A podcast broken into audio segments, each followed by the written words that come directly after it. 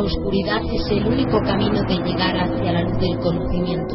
Sumérgete en el océano del cosmos y contempla la luminosidad atrayente de la quinta esfera.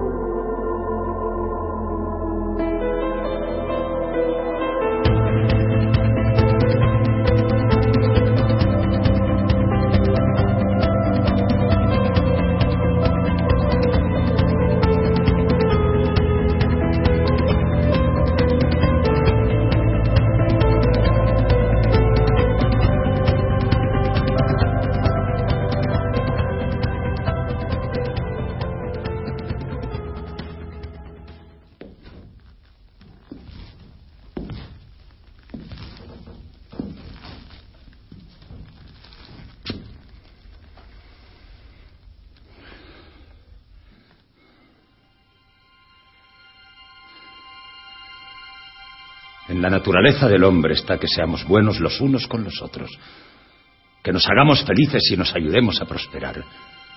El ser humano es así. El odio no es intrínseco a nosotros. El mundo es muy grande y todas y cada una de las personas tienen cabida en él.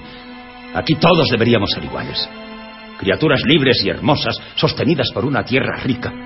Una tierra que tiene capacidad suficiente para alimentar a toda su población. Pero no lo hace. La codicia nos ha perdido. El materialismo nos ha cegado y nos ha empujado a la ignominia, o lo que es peor, a la indiferencia. Pusimos la investigación y el desarrollo al servicio de nuestro bienestar, pero nos equivocamos en la manera de hacerlo. Cuanto más tuvimos, más quisimos, relegando al olvido a la parte más importante de nosotros, nuestra humanidad. Más que riqueza necesitamos sentimientos más que progreso, solidaridad y amor. Si nos olvidamos de lo que somos, el futuro estará perdido. Vosotros tenéis el poder para cambiar las cosas. Vosotros tenéis el poder para acabar con un sistema que ahoga, exprime, desespera y mata. A los que me estéis escuchando os lo digo. La felicidad es posible. La vida es posible. No escuchéis esa voz que dice, poco puedo hacer porque muchos pocos es mucho. Y juntos podemos construir un mundo nuevo, un mundo mejor donde hombres, mujeres y niños puedan comportarse y desarrollarse como hombres, mujeres y niños. Luchemos por una vida digna donde nadie pase hambre, donde no exista la miseria. Ciudadanos, en nombre de la razón, unámonos contra la delirante injusticia del hambre.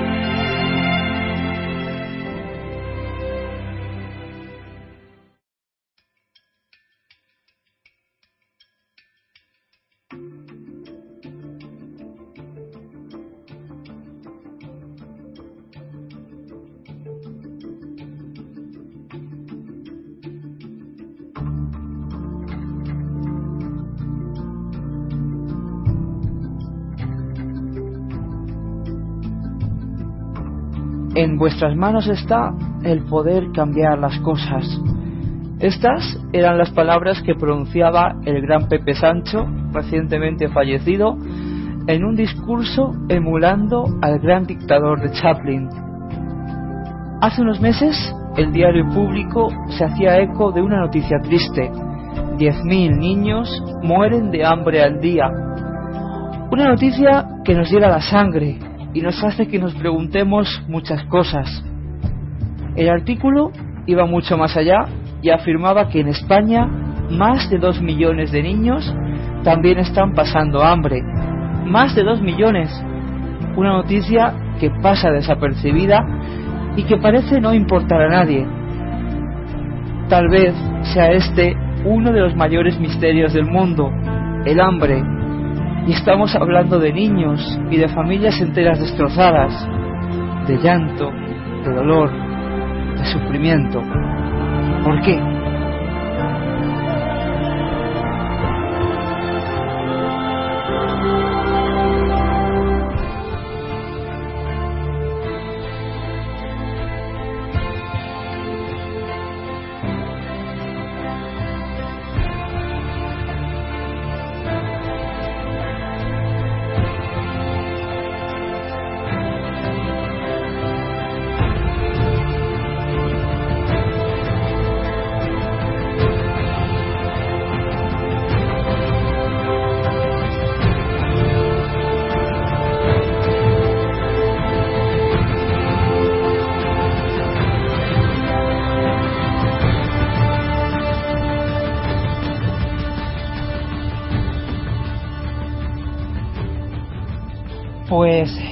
Esto vamos a hablar hoy. Francisco J. Romo, Fran, buenos días.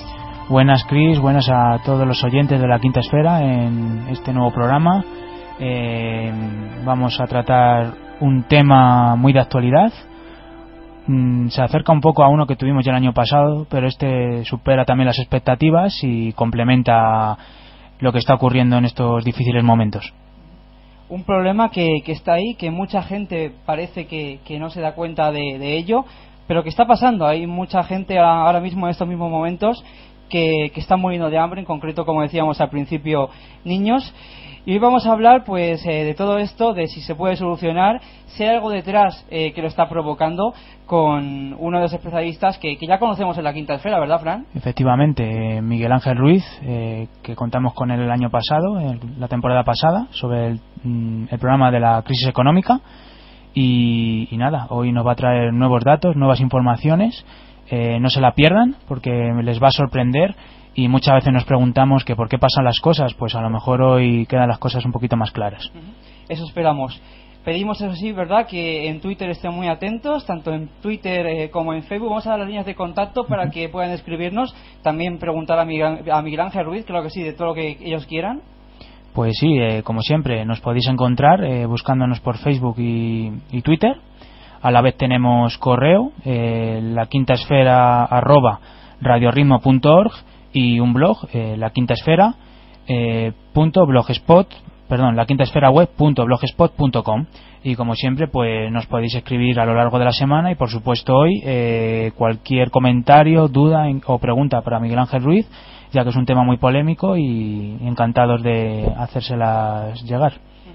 Y por supuesto damos las gracias como siempre por vuestra acogida. Bienvenidos a la quinta esfera.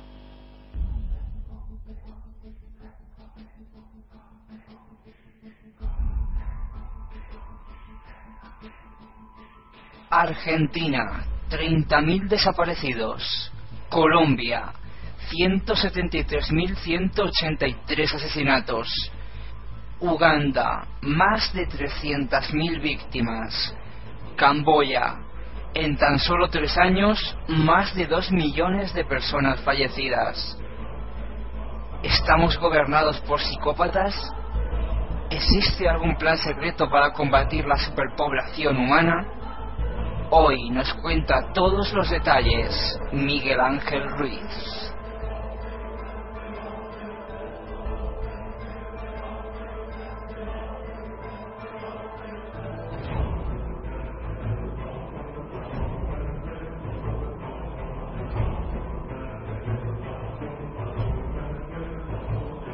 Pues ya tenemos al teléfono a Miguel Ángel Ruiz. Antes dejarme que os presente porque él ha escrito dos eh, artículos, yo creo que muy buenos, eh, ya se lo decía yo esta semana, dos artículos bastante bien documentados que, se llaman Plan de Exterminio Mundial. Eh, estamos gobernados por psicópatas, eso era como titulaba la revista Año Cero en portada de, de este mes, del mes de marzo. Pues estos reportajes de Miguel Ángel Ruiz, a quien tenemos el gusto de tener al teléfono. Buenos días. Buenos días, compañeros. Bueno, pues un lujo eh, tenerte aquí en el día de hoy en la quinta esfera para hablar de un tema cuanto menos eh, comprometido eh, y que mucha gente ignora, por otra parte. Bueno, en realidad la crisis económica nos está ayudando a, ser visible y, y la verdad que hay un, bueno, llama mucho la atención o crece cada vez más la sensación de que, de que estamos en manos o estamos siendo dirigidos por gente que en el fondo eh, o, bien solo mira sus intereses o son incompetentes totales o, de alguna manera eh, estamos siendo llevados un poco a un abismo por nuestros dirigentes que a todas luces, solo hay que ver la situación en España, pues, pues se nos antojan en el mejor de los casos incompetentes totales y en el peor pues vamos a analizarlo. Tú en uno de tus reportajes hablas de que estamos eh, gobernados por psicópatas.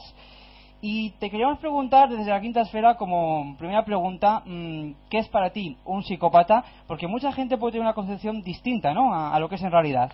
Bueno, yo la documentación del artículo, si, si bien hay partes que son, digamos, más de mis cosechas, eh, en todo lo que es la parte psicológica o psiquiátrica del del artículo me he estado basando pues, eh, solamente en fuentes, o sea, científicas, ¿no?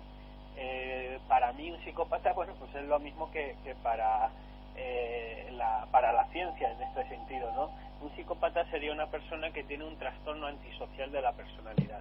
Existen varios baremos, eh, varias formas de, de, detectar o decir así un psicópata. Quizás eh, el, el, que yo he elegido es el baremo del doctor Hare y serían una serie de 20 rasgos que eh, a partir de unos 16, 15, 16 de, de ellos, o sea, un individuo que diera positivo en unos 15 o 16 ítems dentro de ese baremo, se podría ser considerado psicópata. Eh, hay que decir una cosa, es el, el diagnóstico del, de, un posible psicópata o de un sociópata ha de hacerse por parte de, una persona cualificada, en este caso un psiquiatra, y, y, es muy difícil no hacer una extrapolación solamente al poder, porque lógicamente hablaríamos de personas pero eh, hay una aproximación más sencilla que es hablar de rasgos psicopáticos. Eh, no todas las personas son psicópatas, pero puede haber personas que tengan unos ciertos rasgos psicopáticos sin llegar a serlo, ¿no? Y, finalmente, eh, y es desde luego un, una aproximación, un estudio muy interesante, también hay rasgos psicopáticos en las sociedades y en las civilizaciones y, y si quieres pues te cuento un poco, eh, os cuento posibles rasgos de un psicópata, ¿no? Eh, hablan de, gran encanto, una gran capa elocuencia, o sea, es una gente que eh, al principio eh, resulta encantadora, ¿no? Eh, hablamos de gente con una autoestima muy fuerte, eh, constante necesidad de obtener estímulos y tendencia al aburrimiento, tendencia a mentir de una forma um, patológica, comportamiento malicioso y manipulador, falta de culpa, afectividad frívola, falta de empatía, cruel, crueldad o insensibilidad, estilo de vida parasitario, mmm, falta de control sobre la conducta, etcétera, etcétera, ¿no? Falta de metas realistas, bueno, hay una hay una serie de, de la lista se alarga más, pero yo creo que lo más importante está ahí, ¿no? Eh, es de reseñar una cosa, no estamos hablando de psicópatas en el sentido de los serial killers, ¿no? De los típicos asesinos en serie que quizás es, pudieran ser un, un, subgrupo dentro de, de estos eh, psicópatas, pero que en cierto sentido son mucho más identificables dentro de la sociedad precisamente por ese reguero de crímenes que estamos hablando eh, en el programa de hoy, o referidos a psicópatas y estructura de poder, hablamos más de los sociópatas, aquellas personas que siendo psicópatas eh, tienen un estilo de vida que les hace totalmente insertables dentro de la, de la sociedad, quiero decir, por sus costumbres, por su forma de vida, pues eh, causan daño, como veremos, pero, pero tienen una cierta adaptabilidad de tal manera que no son detenidos, no son encarcelados, o sea, están digámoslo de otra manera, entre nosotros. Vamos a entrar ya en, en materia y porque tú en uno de tus artículos, eh, concretamente en el segundo que publicas en la revista Año Cero, eh, dices que hay lugares donde se puede encontrar eh, a estos psicópatas. Te quería preguntar eh, cuáles son esos lugares, eh, dónde podemos encontrar a esta gente eh, que tú llamas sociópatas en tus, en tus reportajes. Bueno, más que lugares, eh, hablaríamos de, de profesiones, ¿no? Eh, mira, se, es muy difícil estimar el número de psicópatas eh, en, en, la población. Se habla del 1%, 2 o 3%. Las estimaciones más altas quizás llegan hasta un 5%, ¿no? Pero, pero bueno, vamos a dejar que es una fracción relativamente pequeña de la, de la población, aunque realmente un 5% no es pequeño, ¿no? Pero, pero bueno, digamos que hay mucha más gente sana que, que psicópatas. ¿Qué es lo que pasa? Que realmente, eh, bueno, pues como, como es una, una especie de, de, malformación o es un, una enfermedad, por así decirlo, aunque no lo es a nivel clínico, ¿no? Ya hablamos de, de que era un trastorno. Realmente los psicópatas están distribuidos en principio aleatoriamente entre nosotros, ¿no? Es, es un es un rasgo y, y nacen pues, pues como nacen. El problema es que luego la vida los va clasificando y, y esto es un, un, un, descubrimiento que hizo el psicólogo británico Kevin Dutton en su libro La sabiduría de los psicópatas y afirma que hay profesiones que atraen más a los psicópatas que otras. De hecho, eh, esto se ha estudiado bastante, ¿no? También hay eh, John Ronson eh, en su libro eh, ¿Es usted un psicópata? Y, y, bueno, hay determinadas series de psicólogos que han empezado a estudiar un poco cómo, dónde podemos encontrar a los psicópatas. Y, y concre eh, concretamente Kevin Dutton habla de directores de empresas, abogados, vendedores, cirujanos, periodistas, ojo, eh, policías, clérigos y empleados públicos. Empleados públicos, entiendo, no, no tanto el, el típico funcionario gris, sino, sino aquellos que, que serían gente de relevancia en la administración, ¿no? De hecho, eh, eh, otra teoría eh, aducida por una psicóloga, no tengo ahora mismo aquí el nombre, lo siento, ¿no? Ah, perdón, sí, Marta Stout de la Universidad de Harvard dice que los psicópatas son mucho más eficaces a la hora de ascender en la escala social. Es decir, serían gente como mejor adaptada a la hora de promocionar, de medrar dentro de una organización. Con lo cual, eh, según, ese, según la doctora Marta Stout, cuanto más asciendes en la escala social, eh, en la pirámide, digamos, de, de, hacia la aristocracia, hacia la alta burguesía, más psicópatas encontrarías, especialmente a, a bordo de, o, o, dirigiendo los mandos de, de, corporaciones, de grandes organizaciones, de gobiernos, etcétera. Y, y, y, bueno, y quizás ese, ese es un poco la, la, la situación. De hecho, eh, se produce una especie de simbiosis porque, porque en el fondo eh, los psicópatas buscan las grandes organizaciones porque aman el poder.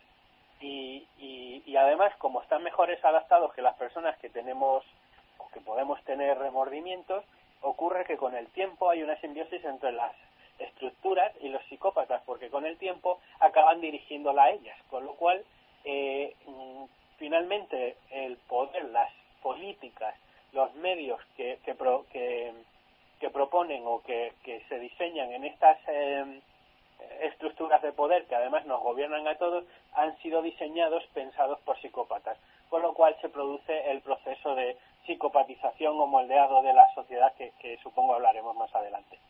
Y como ejemplo de estas profesiones eh, donde podría haber más psicópatas, eh, ¿nos podrías comentar algunos de los acontecimientos que demuestran que estamos gobernados por este tipo de personas, de psicópatas? Bueno, pues mmm, sí, de hecho hay muchos, ¿no? Lo que pasa es que, que realmente estamos, desde mi punto de vista, ¿no? Estamos metidos tan de lleno en una, en una sociedad psicopatizada que, que nos cuesta mm, ver esos elementos de la misma manera que, a lo mejor un pez mmm, no sabe lo que es el agua o, o, no es consciente de, del agua en la que nada, ¿no? Mira, por ejemplo, uno muy fácil, el hambre en el mundo. Eh, dice Jim Sigler, que es eh, eh, presidente del Consejo Asesor de los Derechos Humanos de las Naciones Unidas, que solamente con el 1% de, del dinero que hemos destinado a salvar eh, los bancos desde 2008 hasta la actualidad, solamente tan solo el 1% de ese dinero hubiera servido para eh, erradicar el hambre del mundo. Eh, daros cuenta que desde esta perspectiva el hambre en el mundo puede ser considerado un asesinato en cierto modo porque porque daros cuenta que solamente el 1% del dinero que, que hemos gastado, o sea, eh, teníamos previamente la capacidad de arreglar el hambre en el mundo cientos de veces y no se hizo.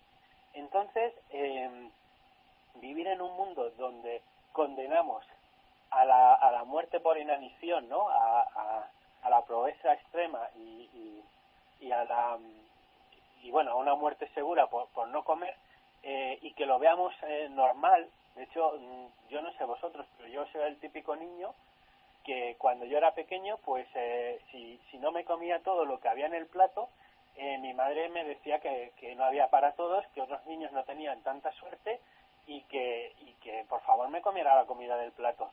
Yo crecí pensando que realmente vivíamos en un planeta que no había recursos necesarios para, para todos. Y, yo creo que esta creencia, por lo menos aquí en España, yo creo que era compartida por, por toda la gente ¿no? con la que yo vivía. Cuando años más tarde empiezas a entender que en el mundo hay alimento para todos y que realmente em, toda esta mm, creencia de que no hay para todos y que el hambre en el mundo no se podía solucionar es era una mentira, a mí me hace pensar que vivo dentro de una sociedad psicopatizada, porque no solamente porque desde el poder no se propongan esas eh, esas propuestas, ¿no? Esa, esa intencionalidad, esa, eh, eh, esa como diría, esas ganas políticas de, resolver el problema, sino porque desde los medios de comunicación y desde todos los estamentos de la sociedad en la que yo he crecido, eh, las voces que han puesto esa creencia en duda han sido mínimas. Entonces, por ejemplo, eso para mí es un rasgo en la que vivo en una sociedad psicopatizada. Y además, además, por ejemplo, has dado un dato que en tu reportaje también comentas que de hecho eh, no ayudar a la gente no auxiliar en nuestro Código Penal español está penado. Bueno, claro, es que hay una hay la figura jurídica, ¿no? De, lo que es la omisión de, de, auxilio, la dejación de auxilio, ¿no? Y es curioso que una persona, un sanitario, un médico, alguien que, que de pronto va por la calle y se encuentra una persona que necesita auxilio, si no la ayuda, está, eh, está irrumpiendo en un delito, ¿no? Está cometiendo un delito. Pero es muy curioso que esa figura exista para personas físicas, para ciudadanos, pero no exista para instituciones, gobiernos o, corporaciones, ¿no? O digamos la ONU incluso. Y, y eso pues eh, es curioso, ¿no? Eh, en ese sentido que falta de, y para mí es otro rasgo un poco de, de, de la polarización y la falta de crítica que hay a nivel internacional sobre, sobre, sobre el mundo en el que vivimos, ¿no? Eh, te pongo otro ejemplo muy rápido. Aquí en, en España ahora mismo estamos eh, tristemente eh, siendo espectadores de, de, una corrupción endémica, de una corrupción generalizada que eh, alcanza todos los estamentos de, de nuestra supuesta democracia. Bueno, pues es muy curioso porque, por ejemplo, cuando si, si tú eres de, algún, de uno de los dos grandes partidos y hablas de corrupción, eh, es curioso cómo vemos todos los días cómo eh, políticos de uno y otro signo se tiran un poco los trastos a la cabeza diciendo y tú más, oye, usted, su partido tiene un problema de corrupción. Y el tuyo más y el tuyo más. Y es curioso cómo nosotros como ciudadanos parece que aceptamos este, este mm, fácil argumento contra la corrupción del y tú más cuando mm, vamos a hacer un ejercicio de, de imaginación cualquier padre que tenga dos hijos y pida responsabilidades, no creo que haya en España ningún, ninguna persona que admitiera a sus hijos, a dos de ellos, eh, que el argumento de y tú más fuera un argumento válido a la hora de resolver un problema. Sin embargo, nosotros como ciudadanos, institucionalmente, estamos siendo respondidos con argumentos de ese sentido. ¿Por qué una cosa que no aceptamos en nuestros hijos la aceptamos de nuestros políticos que, real, que tienen la gravísima responsabilidad de llevar a, a buen puerto nuestro país. Realmente hay cosas que no funcionan. Y, y, bueno, pues esa falta de crítica general, ¿no? Pues eh, a mí me hace pensar que, que, que hay rasgos de psicopatía en la sociedad. De hecho, uno de los rasgos que, tiene un psicópata es no saber pedir perdón y no saber reconocer un error. Eh, ¿Habéis visto, suena algún político, por ejemplo, en este país que haya reconocido algún error? No, la verdad es que no. Últimamente, sobre todo, no. Y además eh, es curioso porque eh, lo que tú planteas del, del y más eh, son leyes que quien ha estudiado un poco comunicación política sabe que son juegos de política. Lo que pasa que, que la gente de a pie tampoco tiene por qué saberlo. Fran, te quería hacer una pregunta. Sí, eh, aparte de estos rasgos eh, psico, psicópatas ¿no? que estás comentando, también se podría hablar de los genocidios que se han, que, se han sucedido a lo largo de la historia. Bueno, claro, lo de los genocidios es, es un caso, como diría, clarísimo, ¿no? De, que en, determinados momentos de, de nuestra de, de, la historia de la, de la humanidad, pues, eh, pues directamente, ¿no? Hemos estado hemos estado gobernados por psicópatas, pero de una manera clarísima. A mí, por ejemplo, me llama muchísimo la atención y, la verdad que es uno de los episodios más tristes de toda la historia, por lo menos a mí me, me, apena personalmente, y es el caso de Argentina. El caso de Argentina durante la dictadura militar, eh, desde 1976 a 1983, pues se estiman unos 30.000 desaparecidos, pero muchos de ellos fueron arrojados al mar desde, desde aviones, ¿no? Los que llamaron los famosos eh, vuelos de la muerte. Supongo que, que el caso de Argentina, si lo comparamos con otros muchos casos de desaparecidos o de, o de genocidios, pues a lo mejor las cifras no llaman particularmente la atención. El problema es cuando, cuando porque yo del caso de Argentina tuve la ocasión de, leer un testimonio que le preguntaban a algunos de los, eh, de los autores materiales de las desapariciones de, de hecho creo que, era Videla, ¿no? De, bueno, de por qué habían elegido eh, el tema del mar, porque eh, prácticamente lo que hacían era tirar a la gente drogada al mar desde aviones a una altura, bueno, considerable. Y la respuesta era que, aquello se había pensado mm, con, para en el futuro que no hubiera ningún sitio posible en Argentina donde se pudiera localizar los cuerpos. Perdón por, por la tos. Señalar el mar, el ancho mar, en ese sentido equivalía a que no hubiera cuerpo, con lo cual no podría haber jamás una recuperación, un, un, ningún proceso en el cual, pues bueno, un poco lo que se ha tratado de hacer en España, ¿no? De, hacer una especie de, reconciliación, de recuperar los cuerpos, de saber dónde, dónde han ido tus familiares. El mar se eligió precisamente por ese motivo, porque se lo tragaba todo y no dejaba pruebas. Y, y, y yo no sé qué me asusta más, si las desapariciones o el razonamiento de por qué se eligió tirar los cuerpos al mar. Sí, además muchos de estos casos de estas dictaduras latinoamericanas se van a juzgar ahora por el Plan Cóndor y además podemos también dar datos ¿no? en, tus reportajes, eh, como por ejemplo que China con Mao Zedong pues mató al menos a 35 millones de personas, Stalin pues habría acabado con unos 20 millones, eh, Hitler se le estiman entre 11 y 12 e incluso Estados Unidos eh, se está estimando que ha matado a 20 millones de personas en, en 37 países desde que terminó la Segunda Guerra Mundial.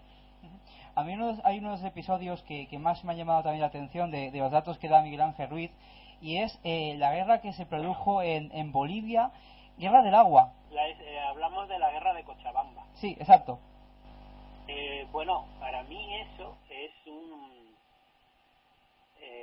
¿cómo diría? Es un buen ejemplo de, de, cómo funciona un poco la, un pensamiento psicópata, porque eh, resulta que eh, me parece que en el año 2000, eh, por una ley, una ley, bueno, que, que lo que hace es que privatiza el agua en favor de una, de una multinacional llamada Bechtel y en la cual, bueno, pues en principio todo aquello lo va a coincidir en que eh, una, una entidad privada se va a hacer cargo del sistema público de suministro de aguas. Hasta ahí, bueno, pues más o menos bien. El problema era que, a partir de, entonces eh, el aumento de los precios del agua eh, sufrió un incremento importantísimo de su precio hasta tal punto que parte de la población de Cochabamba, hablamos de una ciudad relativamente grande, creo que es la tercera de Bolivia, y, eh, y hablamos de, de que mucha de la ciudadanía de allí, de la gente de las capas más pobres, tuvieron que sacar a sus hijos de los colegios o incluso no ir al médico para poder pagar el agua que bebían. Asimismo, la ley que privatizaba el agua prohibía que los campesinos, que la población recogiera el agua de lluvia con lo cual se aseguraban, al ser ilegal recoger el agua de lluvia, que toda el agua que tú usabas proviniera directamente del suministro de agua público que, como que recuerdo, ya era eh, gestionado o propiedad de la Bechtel eh, Corporation.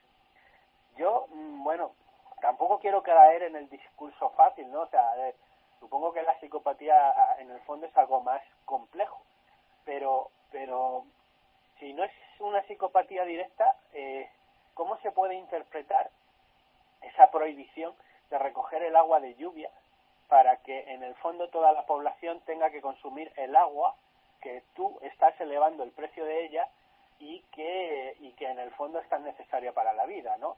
Eh, estas lógicas tan tremendamente eh, maquiavélicas y, injustas es, son, desde mi punto de vista, mecanismos de, que prueban o, indicios que prueban que hay una importante psicopatización en, bastantes ámbitos de nuestro planeta. En tu reportaje afirmas también que vivimos en una sociedad moldeada. Eh, ¿Podrías explicarnos un poco en qué consiste esta cuestión? Bueno, pues eh, sí, e, es sencillo, ¿no? Por ejemplo, eh, en, el, en el caso este que acabamos de hablar del Cochabamba, pues aquella guerra que se produjo o la situación en que la gente no podía pagarse los colegios por una ley injusta es una sociedad moldeada, ¿no? Nosotros tenemos miles de ellas. Por ejemplo, mira, durante toda la durante toda la Guerra Fría y aún sigue eh, en lo que se cayó pues, se llamó pues la, la guerra del armamento, ¿no? La guerra armamentística se destinaron eh, en ambos bandos miles de millones de, de, de, rublos y de dólares solamente a construir armas de destrucción masiva, armas eh, nucleares, que realmente ambos bandos sabían que nunca se iban a, se iban a poner en práctica por aquello que se llamó la destrucción mutua asegurada. Aquella doctrina aseguraba que en el fondo jamás se iban a, poner jamás se iban a poner esas, esas máquinas en marcha. Pero por otro lado, se gastaron el presupuesto de muchos países enteros solamente en armamento con el objeto de tener más armas, más armas que el, que el contrincante. Esa es una lógica total y absolutamente psicópata y criminal. Sin embargo, durante mm, varias eh, décadas, el mundo vivió aterrorizado por, por, estas armas, por esta situación, cuando realmente eh, no era necesaria. O sea, se podía haber, mm, si de verdad no nos, no nos eh, gobernaran psicópatas, se debería de haber llegado solución más barata, una solución diferente a todo aquello, porque en el fondo aquellas armas que nunca se dispararon, aparte de terrorizar al mundo, lo que sí hacían eran comerse todo un presupuesto que se podía haber destinado a desarrollo social, a ciencia, a artes, etcétera, etcétera. Eh, en el campo de la propaganda podemos encontrar muchísimas cosas que, que, que a día a día suenan y resuenan tantas veces en nuestra cabeza, pero sin capacidad de réplica, sin, sin crítica ninguna, que acabamos tomándolas por verdad. Por ejemplo, la típica frase que habréis oído en algunas películas de, mm, que con una guerra se, va a conseguir la paz. Bueno, hemos llevado la paz gracias a esta guerra a tal sitio. Bueno, la frase es un sinsentido. No se puede hacer la paz mediante la guerra.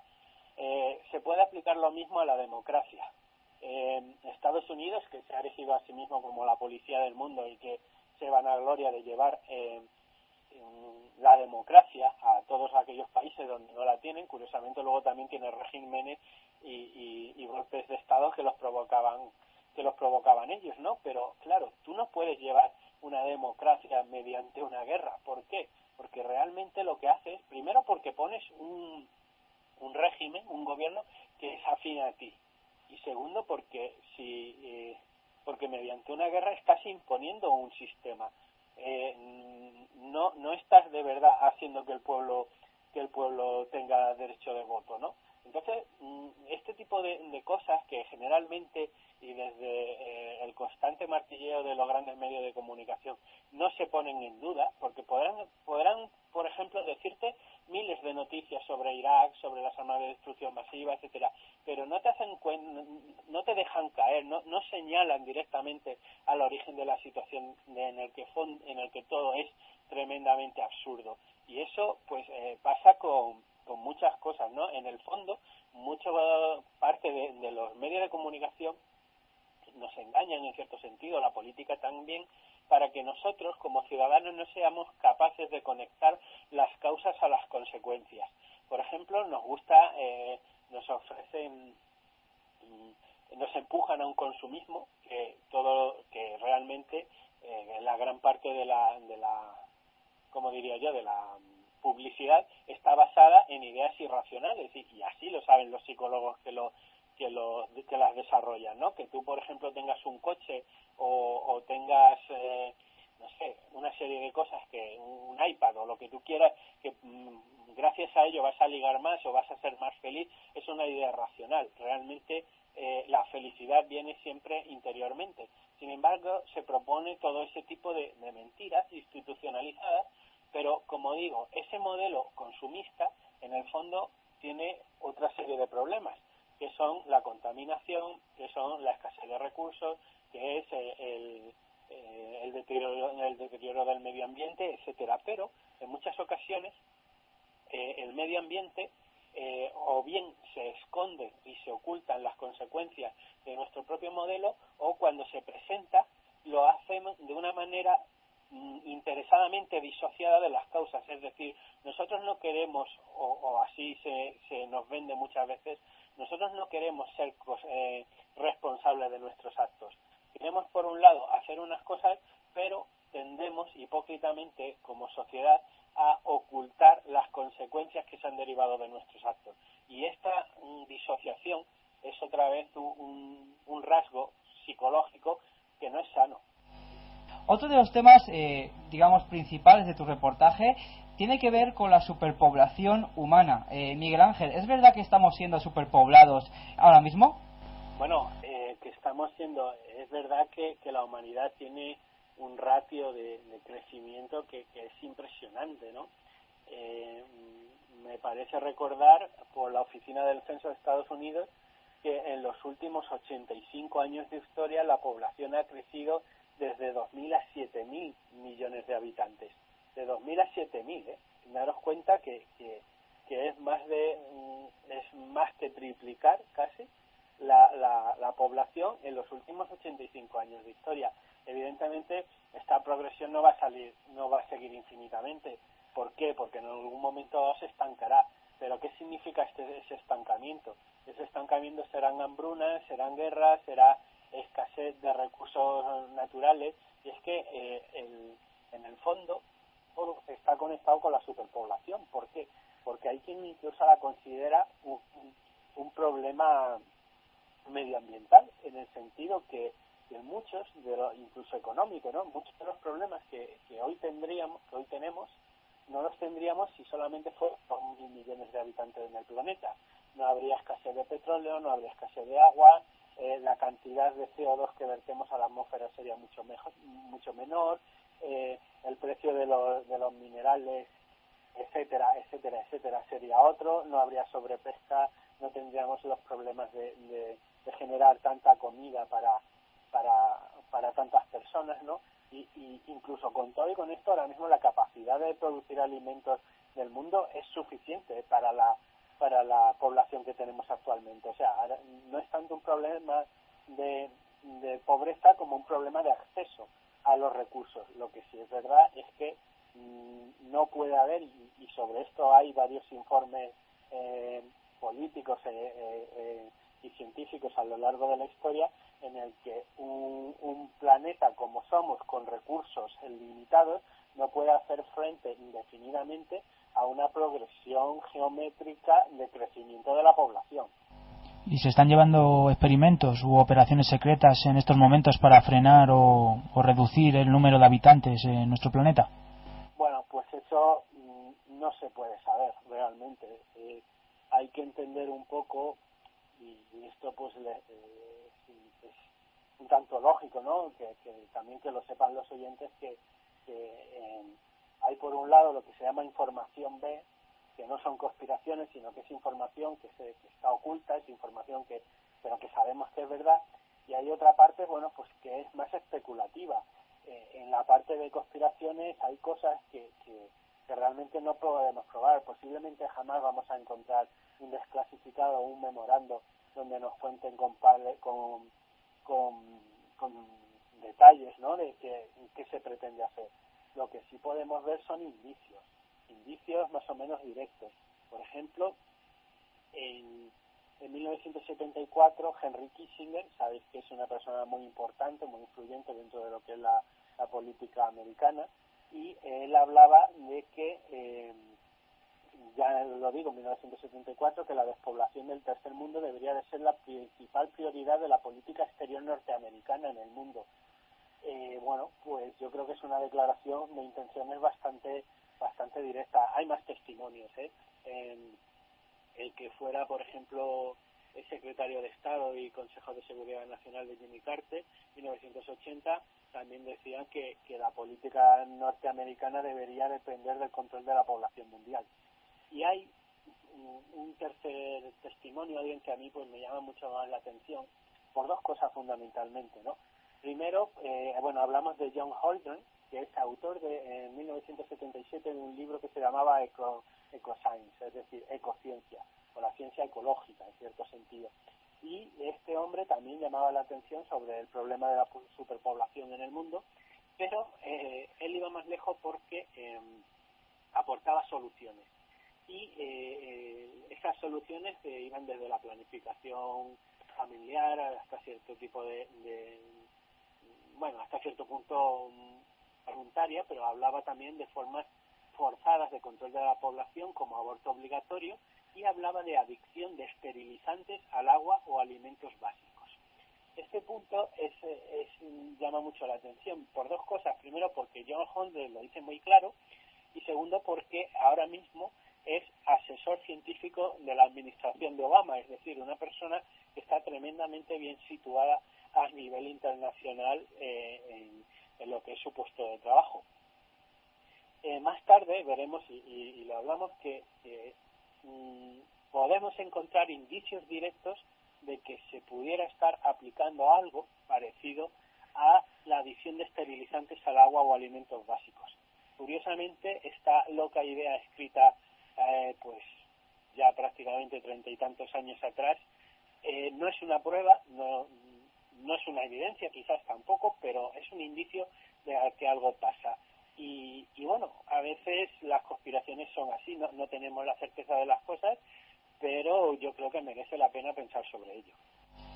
De hecho, respecto a la pregunta anterior que ha hecho Fran, hay en Internet mucha documentación sobre planes más o menos secretos que se llevarían a largo plazo para exterminar a la población, algo que nos ha dejado un poco trastocados. Eh, tú en tu reportaje mencionas algunos y bueno, te queríamos preguntar si nos podías contar pues, pues alguno de ellos, ¿no? Para que los oyentes eh, sepan de estos eh, supuestos planes ocultos.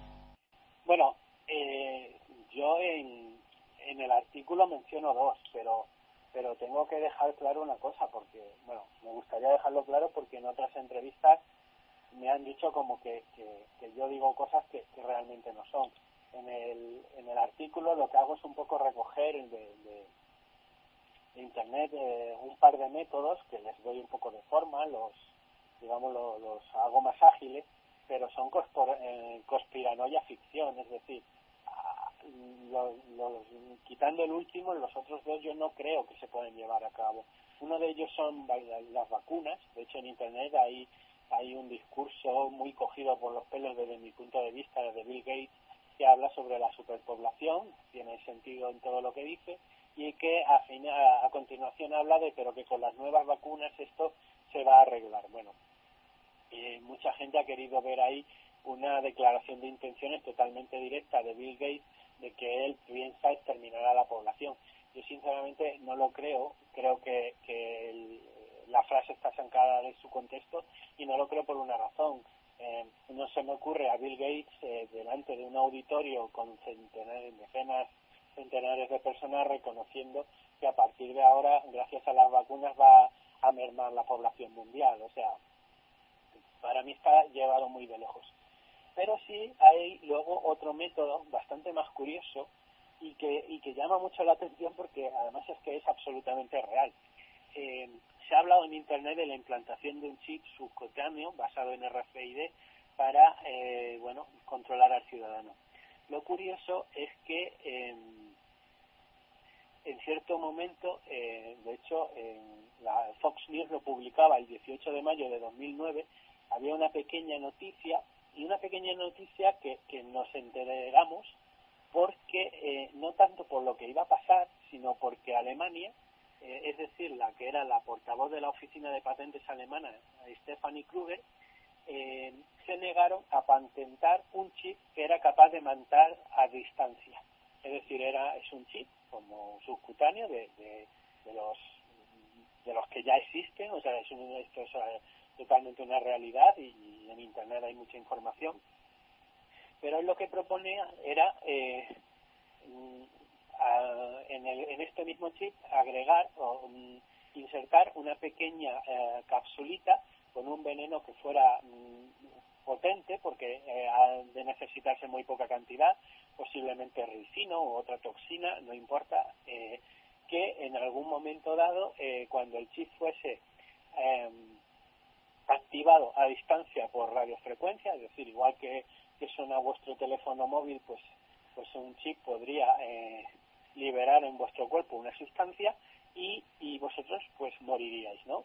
Eh, es curioso porque realmente nos llamamos la, eh, quizás la prensa no, no se hacía tanto eco de que existiera un chip de este estilo, sino porque, o sea, nos enteramos porque Alemania se negó a patentarlo, pero eh, en palabras de la misma Stephanie Kruger, la portavoz de la Oficina de Patentes Alemana, dice que muchos de los, de los inventores e intentan patentes en varios países a la vez, ¿no? Si no es uno, es otro, con lo cual posiblemente este killer chip esté ya patentado en algún en algún país del mundo. Eh, ¿Qué intento, qué, qué problemas tienen tanto el tema de las vacunas como el tema del killer chip en, en general? Bueno, pues porque en el fondo, a gran escala, son proyectos que no son practicables. Yo no creo que nunca se usen así.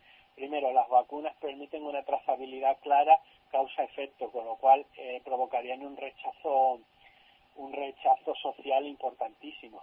Y el Killer Chip es un proyecto que aún estaría muchísimo más verde porque antes de antes de llegar a él necesitarías instalar eh, o necesitarías evolucionar a una sociedad donde todos los seres humanos eh, estuvieran tuvieran un chip implantado y, digamos estuvieran eh, acostumbrados a él, ¿no? Que, en su vida diaria, pues, pues mm, digamos, eh, todo el mundo tuviera el chip y, se funcionara con él. Y, finalmente, es que, claro, el tema del killer chip es, desde luego, es muy de película, porque porque si, si llegamos a ese futuro distópico en el que toda la humanidad tuviera un chip y viviéramos en una especie de gran hermano de Orwell, etcétera, todos controlados, Claro, matar a, toda la población sería tan sencillo como, como generar una gran señal eh, de radiofrecuencia, ¿no? Como apretar un botón y que a lo mejor todas las antenas de telefonía en un momento dado eh, emitieran la señal correcta que, eh, que fuera libera, que fuera haciendo que todos esos chips uno tras uno fueran liberando el veneno en los cuerpos de los seres humanos que, que los contuvieran. Serían como como una ola, un tsunami de muerte que no haría ruido y simplemente pues la gente se iría iría cayendo al suelo, irían muriendo uno a uno. ¿Qué ocurre? Que, que esto no es practicable desde muchos puntos de vista. ¿Por qué? Porque eh, primero habría que crear listas seguras, es decir, no se mataría a todo el mundo, lógicamente. La idea es reducción, no, no, no exterminio total. Y luego, por otro lado, claro, hay muchos sistemas en nuestra sociedad que son vitales. Tú no puedes matar, por ejemplo, a, a toda la gente a la vez. Tú no puedes matar a la gente que está en, controlando una, una, una central nuclear. ¿Por qué? Porque tendrías, tendrías eh, rápidamente, pues quién sabe, varios Fukushima, ¿no? Varios, varios Chernobyl, varias situaciones, ¿no? También, pues no sé, eh, se me ocurren eh, pilotos de, de transatlánticos, pilotos de aviones, de trenes, o sea, mm, una cosa así provocaría tal catástrofe que, que dejaría un, mundo tan sumido en el caos a los a los sobrevivientes, ¿no? A los ejecutores del plan, en realidad, que, que realmente, bueno, pues vale para la ciencia ficción o la conspiranoia ficción, como queráis. Yo lo recogí en el artículo porque son cosas de las que se habla en Internet, pero lo digo claramente, no creo que eso se vaya a hacer jamás. La verdad es que solo de pensar que se pudiera llevar a cabo da miedo lo de los chips, pero también al hilo del tema de las vacunas eh, hay un dato muy curioso eh, que en junio de 2012 la revista The Lancet Infectious Disease eh, alertaba que el 36% de los 1.437 fármacos para combatir la malaria que, se utilizan en el sudeste asiático eran falsos y también ocurre lo mismo en un gran porcentaje en el África subsahariana. Perdón. Eh, ¿Esto sería una negligencia, eh, un fraude, otro tipo de genocidio? Bueno, yo, yo no puedo responder, yo no puedo responder a, eso, ¿no? Si es un, un fraude, una negligencia o es un genocidio llama mucho la atención porque, porque no estamos hablando de una partida defectuosa de un fármaco concreto. Estamos hablando del 20, perdón, del 36 y del 20% respectivamente de las partidas de África y del, del sudeste asiático contra una enfermedad que allí es un azote mortal, ¿no? Entonces, bueno, hay mucho, hay muchos incidentes de este estilo, ¿no? Por ejemplo, Mario Conde eh, cuenta uno en su libro, eh, me parece que son los días de gloria, porque él, eh, bueno, hace muchos años trabajaba en Laboratorios Abelló, con el que fue su compañero, su amigo Juan Abelló, y el propio Mario Conde en su libro cuenta de que él un día se traslada a la India para vender penicilina al gobierno, al gobierno hindú, y él se entrevista, si no recuerdo mal, con el que era ministro de Sanidad de aquel país. Y entonces, pues, Mario Conde le ofrece unas partidas de penicilina, si no recuerdo mal, más baratas de las que en, esa, en aquel momento eh, estaba teniendo la India. La respuesta de, del ministro de Sanidad hindú es cuando menos curiosa, porque dice nosotros, dice, eh, eran entonces un país de unos 800 millones de habitantes, ahora creo que, que ya pasan los mil, creo que están por 1.200 millones de habitantes la India, Dice, nosotros somos un país con un grave problema de superpoblación y de pobreza. Dice, ¿de verdad crees que nosotros necesitamos una penicilina barata y extrapolable a todos nuestros a todos nuestros ciudadanos? Bueno, pues quizás mm, quizás estas palabras reflejen muy bien el sentir en determinados ámbitos de la de la de la sociedad, ¿no? O de determinados grupos. Muy brevemente contaré el incidente Pelagra en 1935, donde, eh, bueno, la pelagra es una, una enfermedad bastante terrible, o sea, invito a que la busquéis en internet, ¿no? Las, las escamaciones que producen, etcétera, y em, en realidad durante mucho tiempo se pensó que era que era una enfermedad contagiosa, ¿no? Y que y que era em, causaba causaba muertes y y tal, resultó que mm, en realidad la, la pelagra es un, es un síndrome, no, bueno, es, es una carencia de niacina, de una de los componentes de la vitamina 3 y de la vitamina B3, perdón. Y de hecho, eh, en su día, eh, el gobierno de los Estados Unidos, bueno, la parte de salud, reconoció que ellos durante décadas, después de que varios millones, de varios sí, creo que cifran en millones las víctimas de muerte por pelagra murieran, ellos reconocieron que sabían desde hacía bastante tiempo que la pelagra estaba causado, por no tomar la suficiente vitamina B3, pero en palabras textuales dijeron, pero eh, como esto solamente afectaba a, mm, a los negros pobres o a ciertas partes de la población negra que además eran pobres, bueno, pues no hicimos nada hasta que realmente pues parece que por otras circunstancias se vieron eh, obligados a hacerlo. Esta forma de pensar, por un lado, mm, no sé si es psicópata o no, pero, pero sin duda mm, nos puede llegar a hacer la pregunta, ¿ese es un genocidio? Cuando tú conoces la, la consecuencia, es barata de aplicar y no lo haces porque realmente mm, crees que no merece la pena hacerlo, aunque sean vidas humanas, ¿no? de hecho, mm, también eh, asusta, asusta pensar lo que eh, hablábamos antes de la floración de las aguas. Por ejemplo, tú en tu reportaje eh, comentas que en España ya se está haciendo, se están invirtiendo cantidades, sobre todo, por ejemplo, en el País Vasco, cantidades de, de flúor al agua con fines supuestamente medicinales y, para ayudar al ser humano, pero que sin duda hay estudios, mm, por ejemplo, que tú comentas en los reportajes, que, tienen consecuencias eh, mutagénicas en animales. Por ejemplo, eh, inhiben el crecimiento de las algas, afectan a, la embriogénesis de los huevos de los peces e incluso impiden que los huevos de las truchas eclosionen normalmente. Yo me pregunto eh, si esto en algún momento podría afectar a los humanos, esta floración de las aguas. Bueno, yo estas es otra de... Eh, el tema del flúor es un tema algo más complicado, ¿no? Que para tratarlo con el tiempo que tenemos. Yo estoy investigando sobre ese tema, lo he, hablado con médicos y de hecho me baso muchísimo en una tesis eh, que se publicó en 1995 eh, en la, en la Universidad Politécnica de Madrid, mm, que además es una tesis interesantísima y que, y que fue, fue aprobada con cum laude eh, por unanimidad. Y en esa en esa tesis se, se habla de, la fluoración del agua. Y se llegan a importantes eh, importantes conclusiones no una es que eh, consideran que no es necesaria la fluoración del agua para para la prevención de caries que es un poco por, por lo que se quiere hacer no de hecho mm, a mí me llama la atención yo no yo no no tengo datos pero yo creo que la gran mayoría de la población española no sabe que a sus que al, al, agua que ellos beben en algunos casos, porque no se no, no pasa en todo el territorio, se, se está echando flúor. Pero lo que sí es curioso es que eso en el fondo es una medicalización forzada, y así lo dice esta tesis.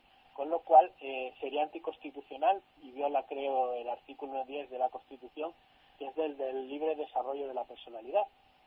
En el fondo, el flúor que es un potente, perdón, el flúor, que es un potente tóxico, es un veneno, eh, bueno, es un veneno a ciertas eh, concentraciones, eh, ya, ya lo dice la toxicología, en el fondo la, dosis hace el veneno. Que el problema de echar flúor para toda la población es que estás medicalizando a, a, una amplia porción de, la gente. Y, eso tiene unos unas implicaciones de responsabilidad inmensas, porque tú no sabes precisamente cómo va a responder eh, todos y cada una de las personas a las que le llega ese medicamento, no sabes si hay sensibilidades o hipersensibilidades a esa sustancia, no sabes, mm, no puedes garantizar jamás el nivel óptimo que llega a cada persona, porque a lo mejor están eh, teniendo otras entradas de otras ingestas de flúor por otro sitio. Y precisamente el agua que, que tú bebes eh, igual el, agua que bebe pues sería puede llegar a ser sobredosis. Eh, a lo mejor no habría problema si en el fondo el flúor fuera una sustancia totalmente inocua el problema es que es un veneno y, y además hay una cosa que llama mucho la atención y es que posiblemente entre el 2, el 3 o, el 5% de, del agua que nosotros gastamos la usamos para beber, toda la demás la, la desperdiciamos, ¿no? A lo mejor en lavando los platos o en duchas o, regando, eh, lavando el coche, no lo sé. Lo que quiero decir es que eh, es muy, eh, sería un, una manera de desperdiciar muchísimo flúor. Y, y también llama la atención que, que esto se haga con el flúor pero a lo mejor no se haga con la vitamina D o no se haga con el hierro o no se haga con, con otra serie de, sustancias, ¿no? Eh, ya te digo que he hablado el tema con médicos, eh, está esa tesis y, y finalmente mucha gente no entiende por qué, eh, por qué se, se, se, echa flúor al agua. De hecho, algunos países eh, han, suspendido esto, ¿no? Que, que empezó en Estados Unidos, pues poco después de la Segunda Guerra Mundial. Y, y quizás haya quien piense que, bueno, que, a lo mejor en alguna en algún momento de la historia, especialmente en la década de los 50, de los 60, donde a lo mejor la población tenía una higiene dental más precaria que, la actual, aquello podría estar, bueno, digamos, podría tener más, más sentido. Pero a día de hoy, ya en pleno siglo XXI y, y donde prácticamente todo el mundo pues tenemos nuestro cepillo de dientes, nuestra crema dental, fluorada, etcétera, eh, la adicción discreta, y digo discreta porque es una cosa que no se publicita, aunque quien quiera puede encontrar información sobre ello, la adicción discreta de flúor al agua potable que bebe la gente, bueno, pues cuando menos es una es una una cosa que levanta sospechas o recelos, ¿no? Como como es mi caso y, y y bueno, y ahí estamos investigando. Cuanto menos curioso, y de hecho, como decíamos al principio, en España se está haciendo en el País Vasco. Fran, ¿tienes alguna pregunta? Sí, eh, además de esta medicación forzada, eh, en el año 92 eh, se publicaba un informe que señalaba eh, la disminución de los espermatozoides de generación en generación. Mm, ¿Qué nos puedes comentar sobre esto y también si te merece credibilidad estos estudios? Mira, em, ese estudio para mí, bueno, para mí y para toda la comunidad científica merece toda la credibilidad. De hecho, ese estudio se llama el informe Carson, eh, publicado por Niels Skakeback de la Universidad de Copenhague en 1992 y, y posterior a ese estudio se hicieron otros muchos.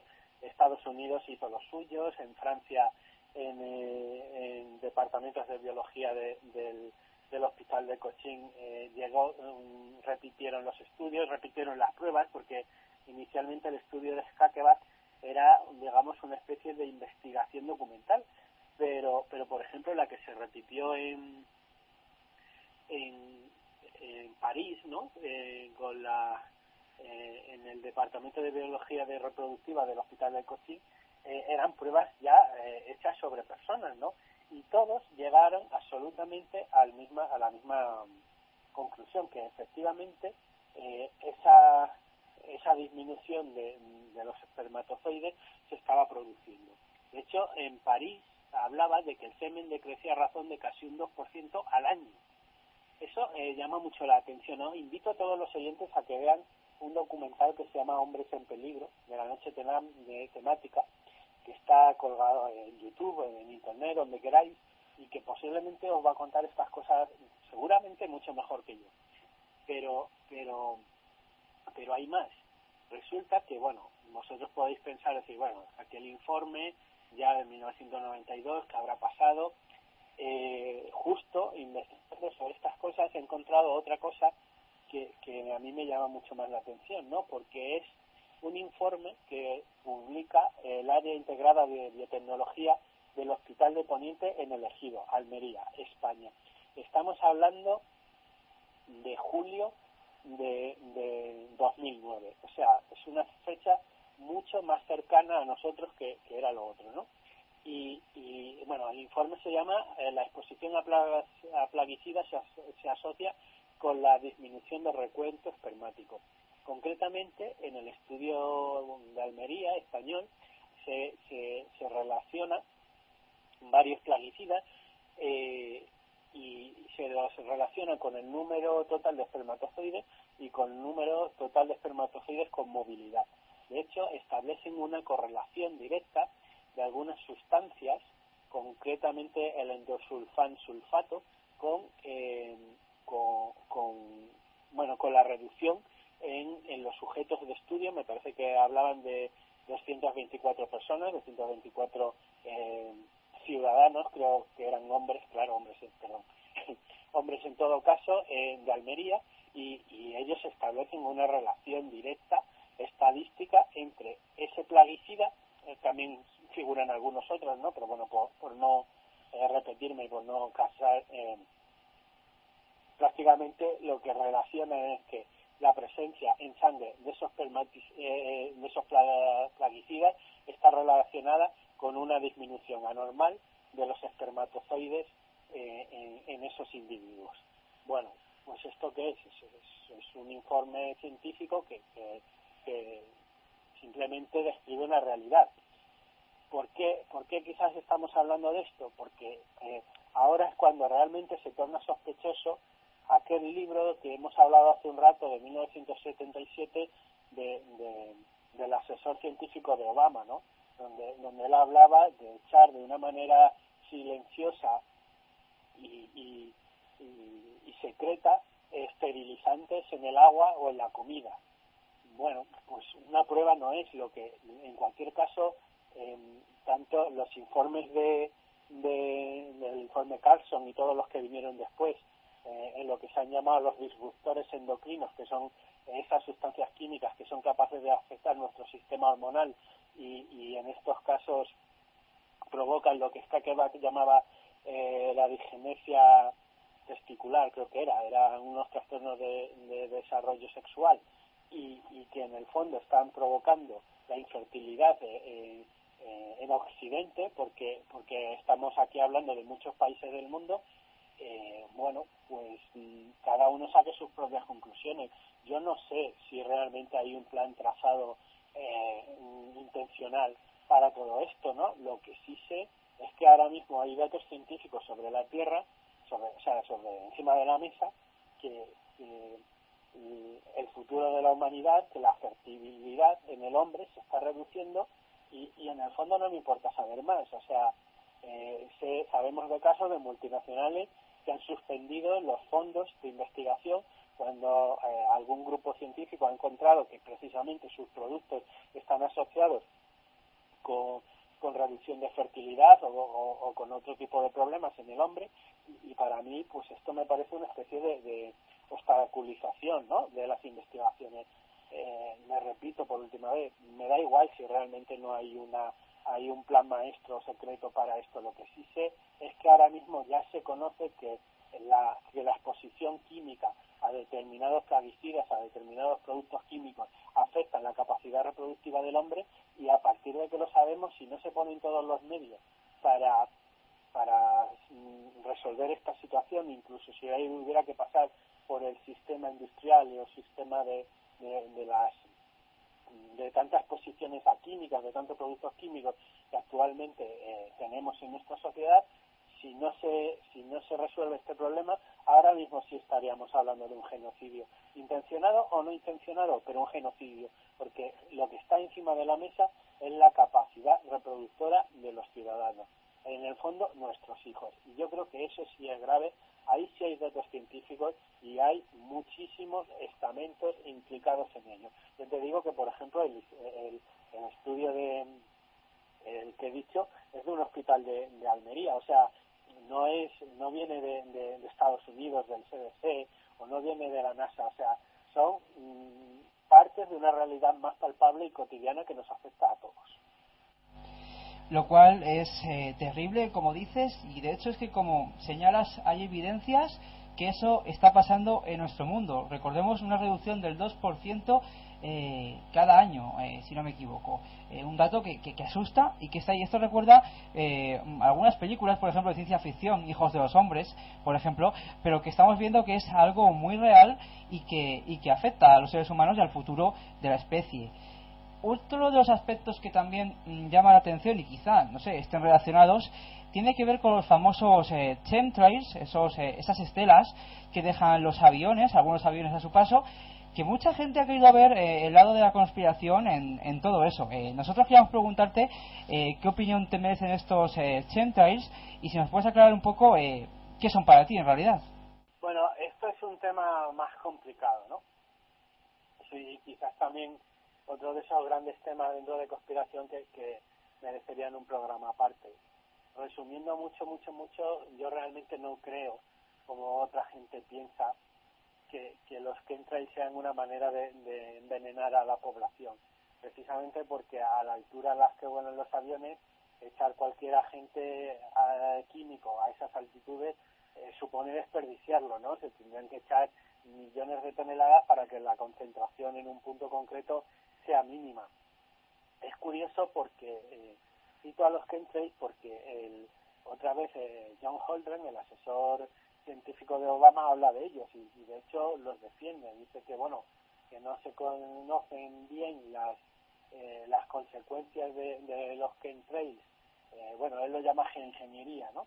De a, a gran escala planetaria, pero que es una tecnología que, que deberíamos de seguir usándola y que deberíamos tenerla, si no recuerdo mal palabras textuales, eh, lo dice en inglés, pero dice que deberíamos de, mantenerla encima de la mesa, ¿no? Mantenerla activa, seguir eh, estudiándola y trabajando con ella.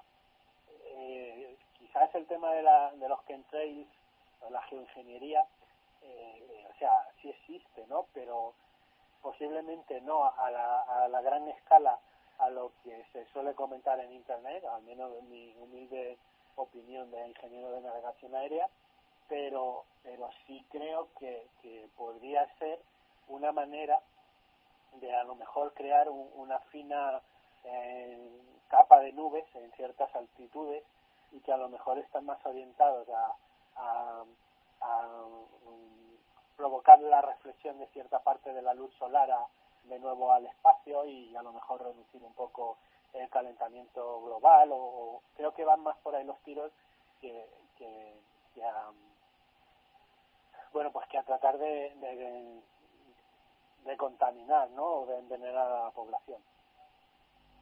Siempre muy misteriosos estas estelas en el cielo.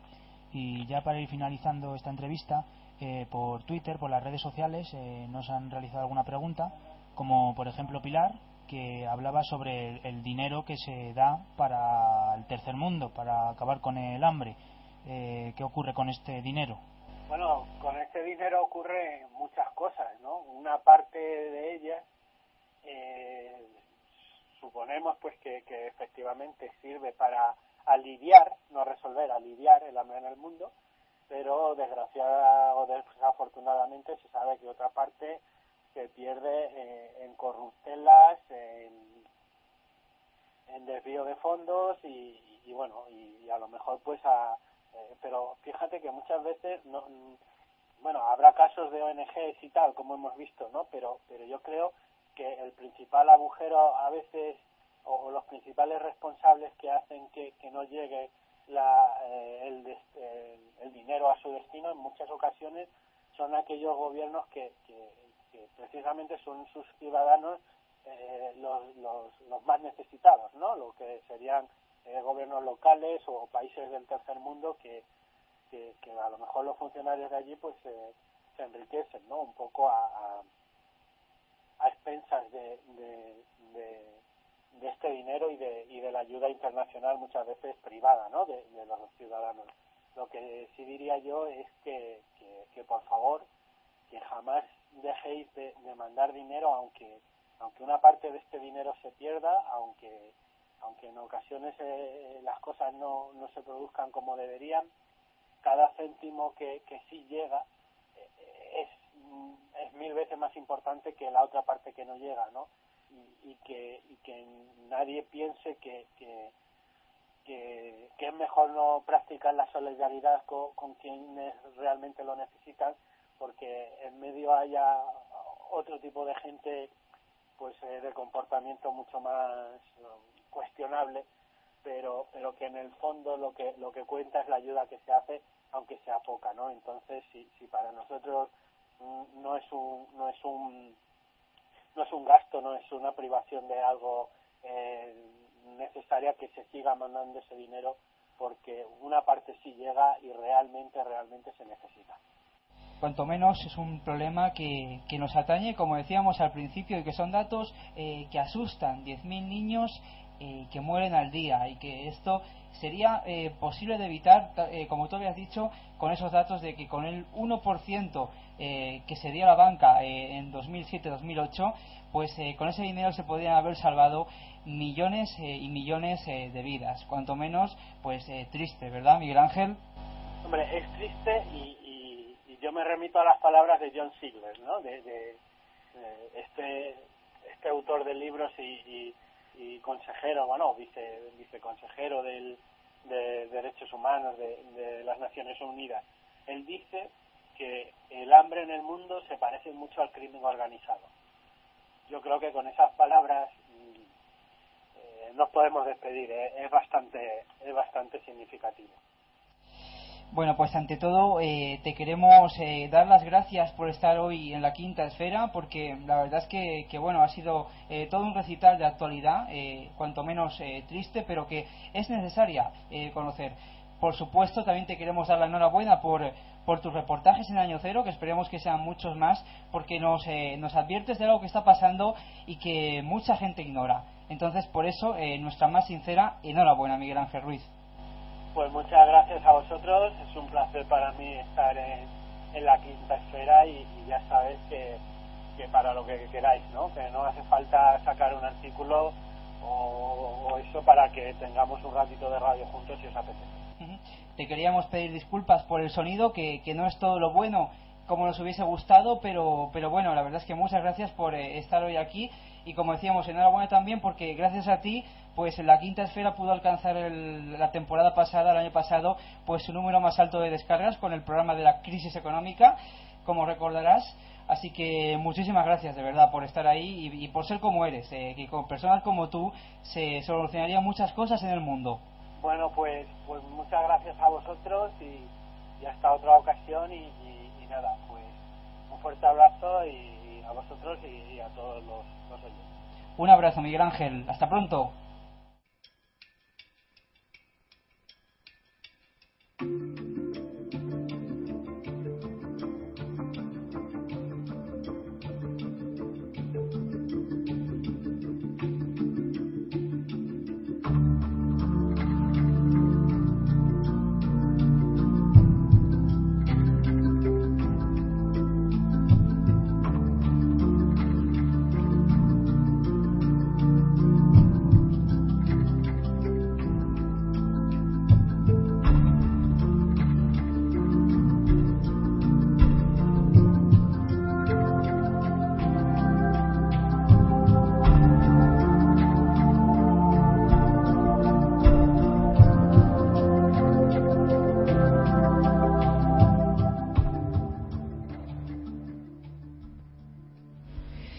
Pues muchísimas gracias a Miguel Ángel Ruiz por esta entrevista que nos ha concedido en el día de hoy a la Quinta Esfera.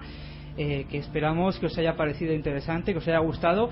Agradecemos igualmente los eh, mensajes que nos habéis mandado al, Twitter, al Facebook, eh, por haber estado hoy en el día de hoy, porque la verdad es que, como ha dicho Fran, había algunas preguntas para Miguel Ángel Ruiz, gracias a Pilar por su, su, pregunta.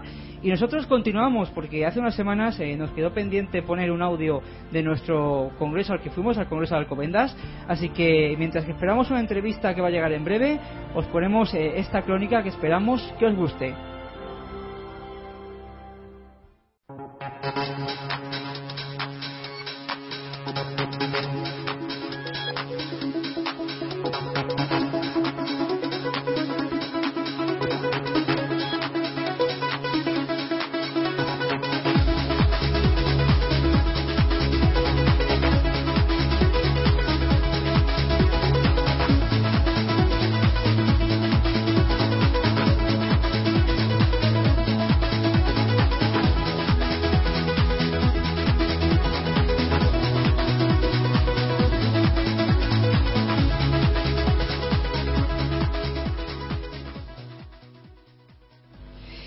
Suena la sintonía de los viajes, porque la Quinta Esfera se ha dedicado a viajar durante estas tres temporadas a muchos sitios que habéis conocido eh, con nosotros y uno de ellos fue hace unas semanas eh, cuando tuvo lugar en Alcobendas la duodécima edición del Congreso Misterios de la Ciencia y de la Historia, un evento organizado por la Asociación Mil Caminos y que este congreso, por otra parte, como recuerda nuestro compañero Fran, ya no será muy conocido porque el año pasado también pudimos asistir. El equipo de la Quinta Esfera tuvo durante la mañana del sábado 2 de marzo eh, en este congreso la oportunidad de estar allí y allí pudimos asistir a la conferencia de Diego Cortijo titulada Tras las huellas del dorado y las culturas perdidas de la selva una ponencia que trataba sobre los viajes de este investigador al que muchos llaman el Indiana Jones español, solo que este es de carne y hueso. Diego Cortijo dio una interesante exposición de sus aventuras, relatando a los presentes eh, algunos de los misterios que se encuentran en el interior de la selva amazónica, que aún a día de hoy tiene algunas zonas muy importantes sin explorar. Una de las cuestiones que más nos llamó la atención fueron los geoglifos. os preguntaréis, ¿qué son los geoglifos?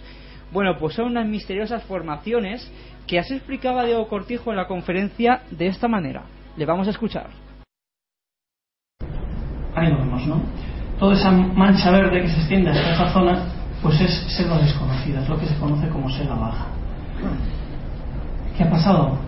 Pues las imágenes por satélite que os voy a mostrar, pues eh, nos van a enseñar eh, algo que igual algunos ya conocéis, que yo he hablado bastante, eh, son los denominados geoglifos de Acre. Esto es algo fantástico, es una revolución en la arqueología sudamericana porque nos habla de una civilización totalmente nueva y desconocida que ha aparecido pues debido a la tala de, los árboles. ¿no? Si se fijan, toda esta mancha blanca de aquí, todas estas manchas son calvas del terreno, calvas de selva. Fíjense cómo van talando, en este caso los marineros brasileños, la selva. Pues debido a esto, aparecen estas formaciones. ¿Lo ven? Se han denominado los geoglifos de Acre. Estas formaciones eh, nadie sabe cuánto llevan ahí. Es aparecido, como, como les digo, pues debido a la tala de árboles. Incluso las carreteras han cruzado eh, caprichosamente las formaciones sin percatarse de que estaban ahí. Esta formación, por ejemplo, es eh, denominada el geoglifo de Tequiño, tiene unos 200 metros de lado. Como veis, tiene una traza eh, muy bien trabajada y los caminos se extienden pues, por debajo de la selva. Tenemos más imágenes. Recuerda un poco como los círculos de las cosechas, ¿no? Esta imagen aérea. Pero no tiene nada que ver, porque en este caso son zanjas desde 1 a 8 metros de profundidad eh, en el terreno y de formaciones muy grandes, ¿no? 200, 300 metros de lado. Esto pues eh, nos remontan algunas notaciones al 2000 antes de Cristo. La idea es quién vivía aquí en esa época, en esta selva que se pensaba que no había nada. Fíjense la distribución hasta ahora de estos geolifos, los que se han encontrado. Toda la parte blanca, en este caso de la izquierda, pues todavía es selva, es selva virgen. No se sabe hasta dónde estos geolifos se han podido extender. ¿no? Esta imagen, por ejemplo, yo siempre lo comparo, es casi como media España. Esta extensión que está abarcando esta área de influencia de geolifos es media España. Como si ahora media España pareciera grabada a fuego en el suelo con un montón de marcas y, nadie supiera de quién es. ¿no? Pues nos podemos hacer una idea entonces de quién ha vivido en la selva y de la importancia real que han tenido. No, han sido esos indios que teníamos ahí en la cabeza, ¿no? sino realmente pues, culturas importantes con un desarrollo importante que han trabajado una extensión tan enorme como esto y trabajos importantes, ¿no? porque estos geoglifos no es un trabajo de, cuatro tipos que se han puesto a cavar el, el terreno. ¿no? El trabajo que eso conlleva es, es eh, muy importante y luego las interpretaciones de esto, pues como siempre son eh, confusas y, muy interesantes, ¿no? Eh, una semejanza muy clara son esos, esos geoglifos de Nazca, que seguro que ustedes conocen, esas líneas de Nazca. Dicen, ¿para qué son? El significado, hay muchas teorías, ¿no? Pero en Nazca hay un dato curioso y es que hay, hay cerros desde donde muchas de esas líneas se podían ver. Pero aquí ni siquiera eh, existe un cerro, ni siquiera existe nada desde donde se pueda ver. Solo es a pie de, a pie de pájaro, digamos, eh, donde somos podemos percibir estas formaciones extrañas en mitad de la selva que nadie sabe cómo surgieron allí pero el caso es que están. Estos geoglifos de Acre nos muestran la evidencia de un pasado que tal vez eh, nos es extraña y que arroja muchas preguntas que a día de hoy no tienen respuesta durante el turno de preguntas eh, nuestro equipo también mmm, lanzó la siguiente cuestión Queríamos saber algo más de este intrépido investigador, así que eh, en mitad de la conferencia le hicimos eh, la siguiente pregunta. Le escuchamos. Hola Diego. Bueno, ante todo, enhorabuena por la conferencia. Ha parecido magistral y también muy valiente, como decía la compañera. Eh, te queríamos preguntar desde el programa La Quinta Esfera, eh, ¿por qué decides mmm, de la noche a la mañana un día dejarlo todo, salir en busca de otras culturas desconocidas? ¿Qué te mueve para lanzarte a la aventura?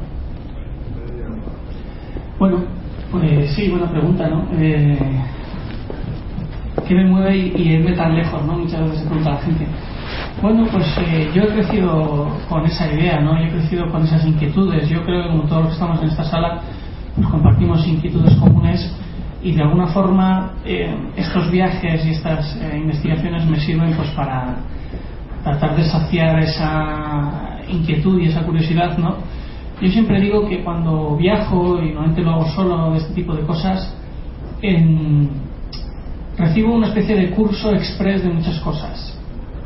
Entonces ese curso express de muchas cosas me, me dura mucho tiempo y me vale para muchas cosas. Eh, eso al final, eh, porque cuando uno está en el viaje no lo valora, cuando uno pasa esas penurias pues no lo ve, se ve con el tiempo, ¿no? con la perspectiva, ve lo, es lo que has andado y te llevas esas cosas, ¿no? Esa es, es de lo que de lo que uno se lleva, no es lo que al final queda. Para mí son experiencias muy intensas, muy satisfactorias y que de fondo está la investigación, ¿no? De fondo está pues esos misterios de la historia que siempre me han gustado, me han interesado. De fondo está el, el saber si existe un Paititi, la satisfacción de encontrarlo o no encontrarlo. Eso está de fondo, ¿no? Pero son las vivencias en sí, pues que son intensísimas. Pues ahí teníamos las palabras de Diego Cortijo, eh, este investigador, eh, este aventurero, porque se dedica, como decíamos al principio, a recorrerse eh, en largos viajes los lugares inexplorados del planeta, como puede ser la selva amazónica, por ejemplo, un auténtico valiente. Y también el Congreso de Alcobendas nos dejó la presencia de otras personas que ya conocemos, que ya conocéis en el programa, como son Jesús Ortega, como es Marco Besas, a quien entrevistamos hace nada menos que, unos programas en el dossier de Madrid al Infierno. Y también pues otras personas que estuvieron por allí a lo largo de esa mañana del 2 de marzo y que pudimos hablar con ellas. Otra de las personas a las que pudimos entrevistar eh, fue la organizadora de este evento, Gloria Alonso. Un año más, eh, ella junto con el equipo de la Asociación Mil Caminos, decide eh, organizar este congreso eh, para dar a conocer al mundo, dar a conocer a las personas que, vamos allí en busca de, conocimiento de, la historia, eh, pues conocer más detalles que sin duda se nos escapan. Le preguntamos a Gloria Alonso, al final de la conferencia, y Diego Cortijo, pues un poco cómo surgen estas conferencias y, bueno, si planea continuar con ellas en, próximas fechas. Esto es lo que nos contaba.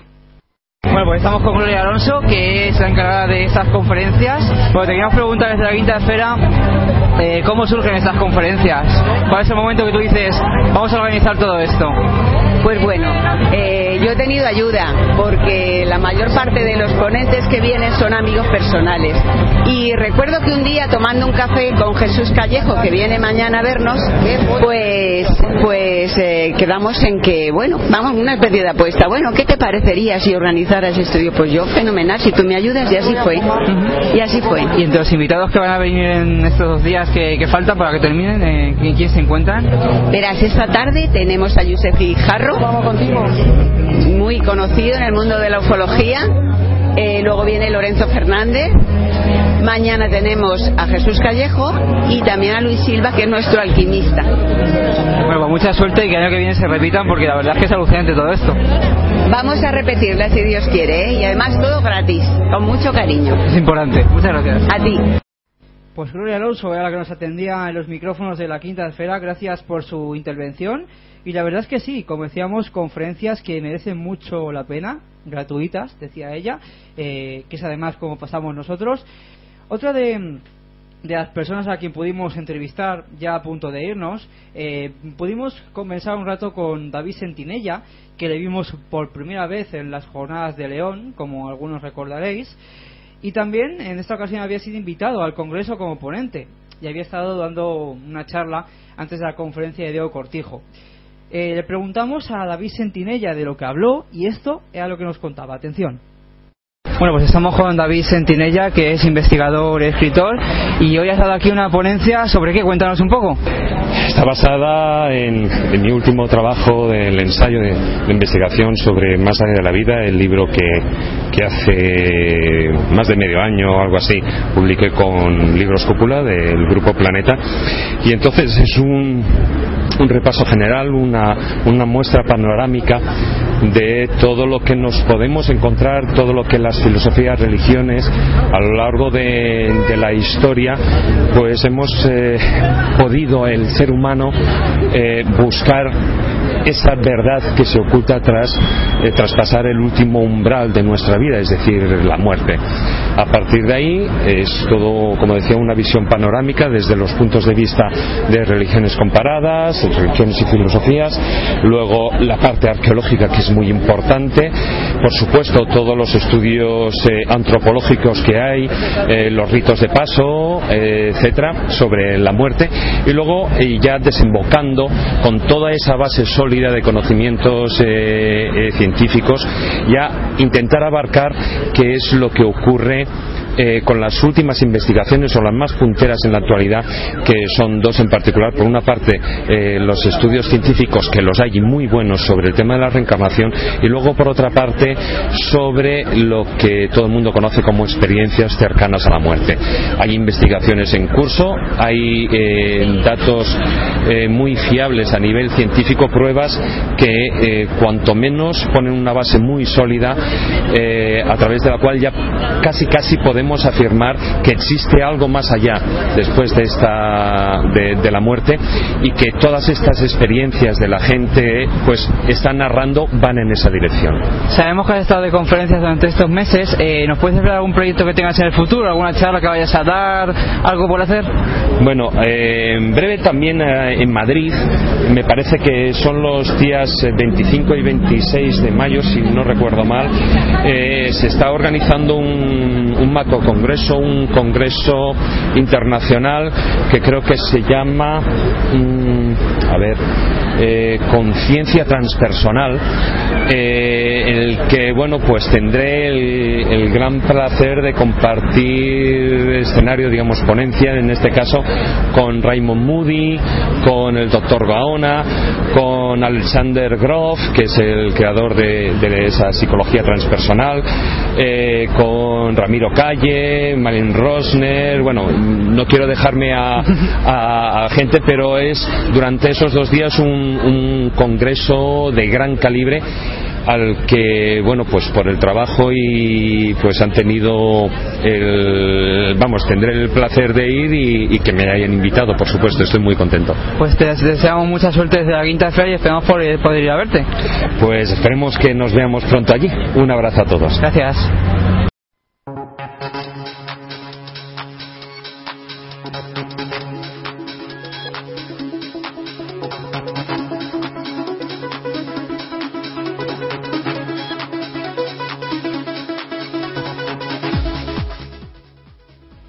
Pues muchas gracias a David Sentinella por esta entrevista que nos concedió también en, el marco del Congreso Misterios de la Ciencia y de la Historia en Alcobendas este 2 de marzo y 3 de marzo de 2013. Ante todo, gracias y por supuesto que animamos desde la Quinta Esfera a los miembros de la Asociación Mil Caminos a que continúen con este Congreso porque sin duda, como decíamos al principio, nos abren esa otra cara que muy pocos cuentan y nos descubren el misterio más profundo, el misterio de nosotros mismos, el misterio del ser humano. Gracias. Y ahora vamos con una entrevista que ya os comentábamos eh, estos días en, por las redes sociales. Tenemos ya a los chicos de divulgadores del misterio, así que enseguida vamos a realizar esa entrevista.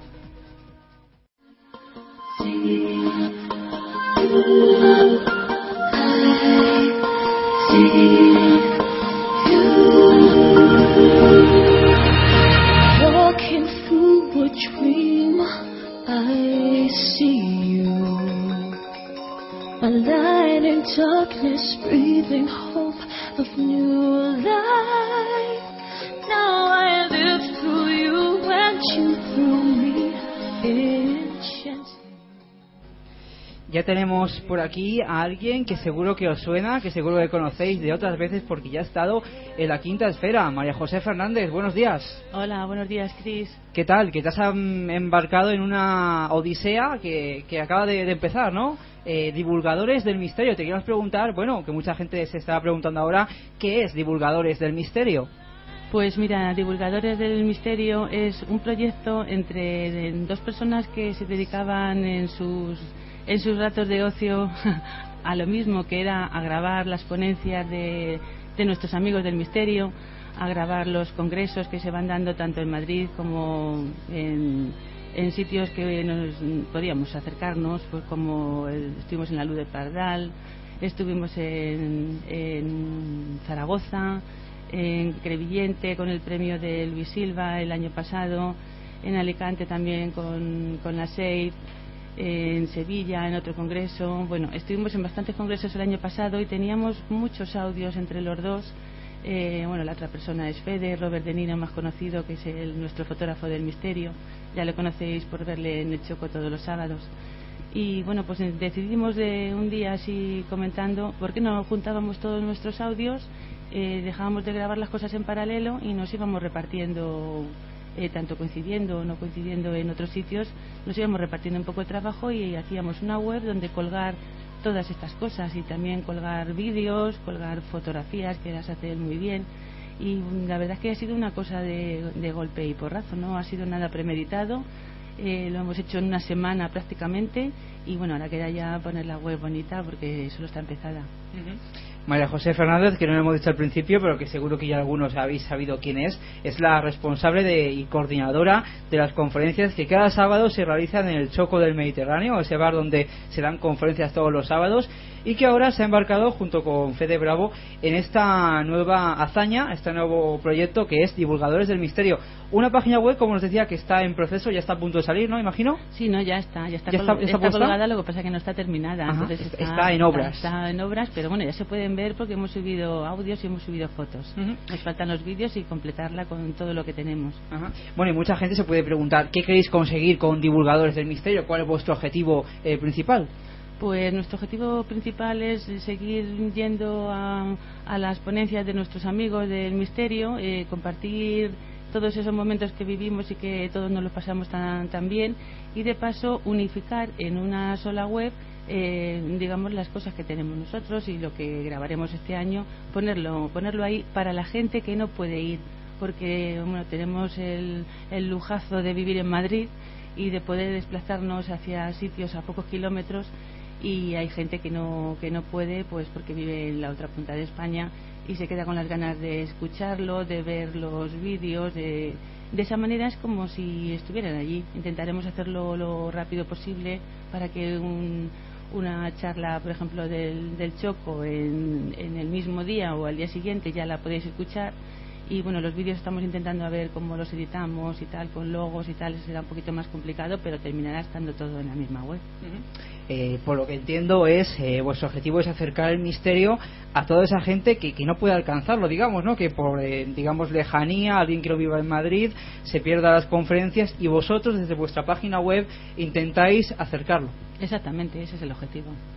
Vamos a dar la dirección divulgadoresdelmisterio.com .com. ahí os metéis y podéis eh, buscar de momento está que está colgado de momento allí que tenéis puesto Pues tenemos unas cuantas charlas del Choco, tenemos presentaciones de libros, un, un libro que Juan Ignacio Cuesta presentó en Madrid el, el- el año pasado. Eh, tenemos más, más cosas eh, de la Casa de Cantabria, por ejemplo, que nos pilla cerca. Ha estado Berrocal, tenemos un par de charlas de, de Berrocal allí muy interesantes. Y bueno, ya te digo que como llevamos una semana y, tres ratos y medio con el programador, pues entonces mm, a ver si en la Semana Santa le damos un poquito caña y después ya nos presenta el- la web un poco más bonita y, y seguimos. Tenemos más proyectos, todavía estamos consensuándolo, pero tenemos muchos más proyectos relacionados todos con el misterio para, para meterlos allí.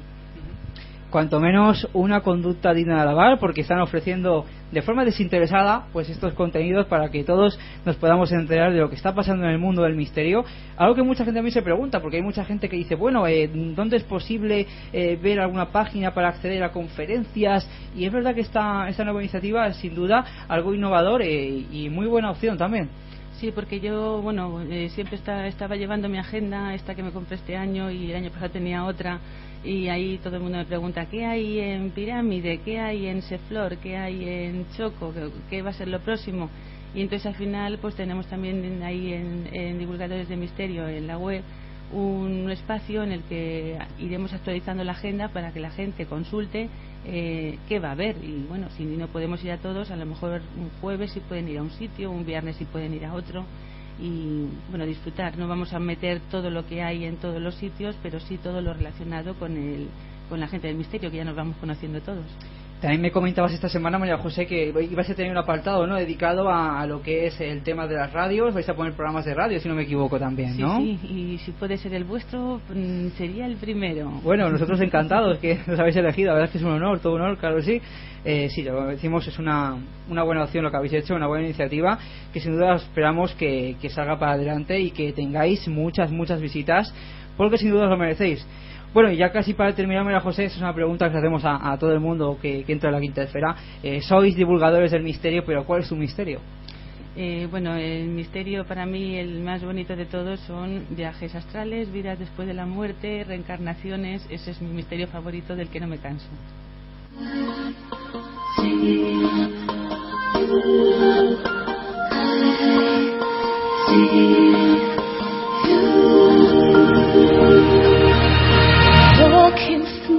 Dream, I see you. my light in darkness, breathing hope of new life. Now I live through you and you through me, enchanting. I pray in my heart that this dream never ends.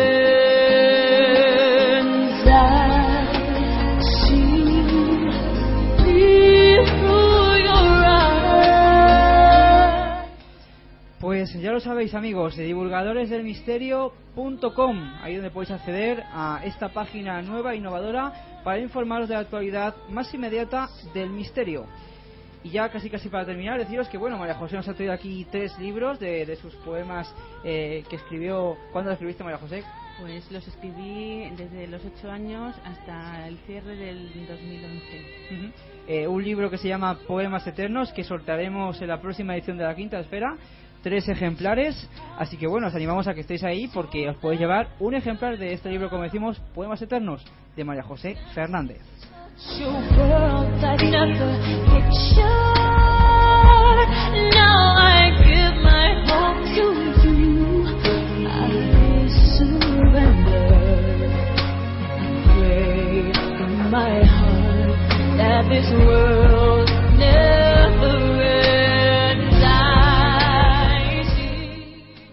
Bueno, y recordamos que también nos dice María José que Divulgadores del Misterio también tiene su página web propia en Facebook. También lo podéis hacer desde ahí, ¿verdad, María José? Bueno, pues ya casi terminamos, ¿no, Fran? El día de hoy. Pues sí. Vamos em, con la despedida. Venga, vamos a por ello.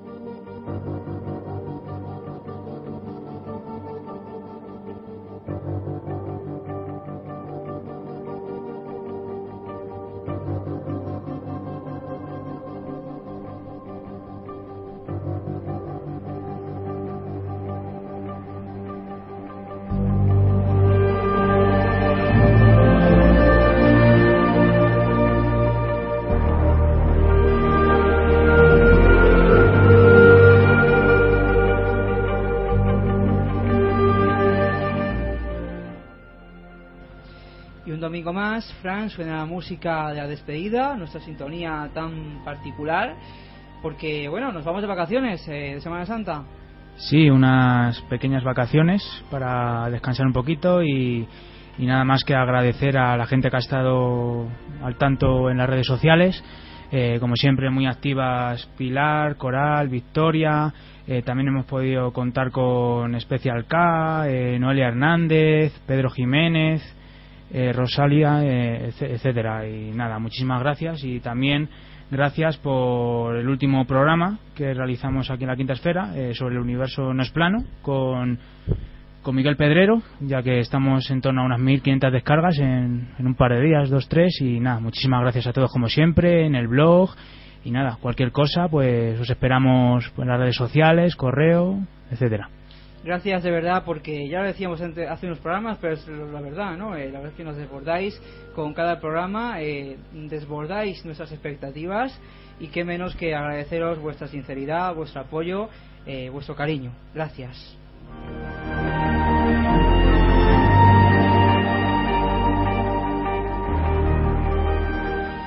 Y también agradecemos en el día de hoy a Miguel Ángel Ruiz, eh, María José Fernández eh, por su colaboración, por su ayuda. Y comentamos lo que comentábamos al principio, que, que el tema que hemos tratado hoy es complicado cuanto menos, pero que tenemos que tener conciencia de lo que está pasando en el mundo, que es algo muy grave.